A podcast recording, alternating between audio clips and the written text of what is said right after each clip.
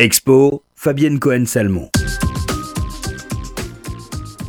Cette semaine, je vous propose un zoom sur deux expositions. Tout d'abord, l'exposition Miro au Grand Palais, sans doute l'une des rétrospectives les plus attendues de cette rentrée, dont l'inauguration a eu lieu hier et qui court jusqu'au 4 février 2019.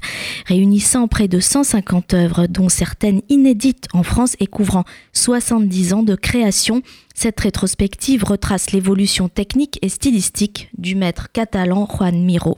Il s'agit d'une exposition qui se concentre sur les périodes charnières de l'artiste, du mouvement fauve au surréalisme, en passant par le cubisme ou le mouvement détailliste.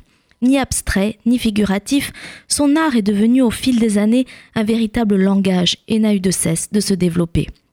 Miro crée à partir de ses rêves et nous ouvre les portes de son univers poétique. Il transforme ainsi le monde avec une apparente simplicité de moyens, qu'il s'agisse d'un signe, d'une trace de doigt ou de celle de l'eau sur le papier, d'un trait sur la toile, d'un objet insignifiant assemblé à un autre objet.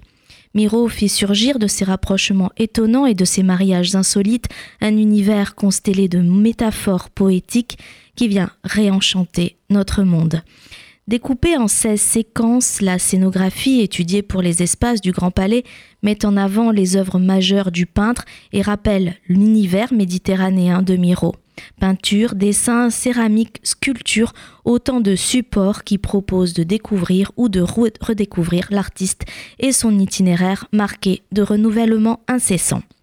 Et si vous êtes phobique des grands espaces et que vous êtes à la recherche d'artistes contemporains étonnant, ne manquez pas l'exposition de Ilana Berdugo, artiste aux inspirations diverses, art nouveau, symbolisme, référence à la mode, qui vous emmène vers un voyage onirique au pays du symbolisme et des judaïkas. L'exposition de Ilana Berdugo a lieu à la galerie Kellman de l'espace Rachi au 39 rue Broca dans le 5e arrondissement jusqu'au 13 novembre.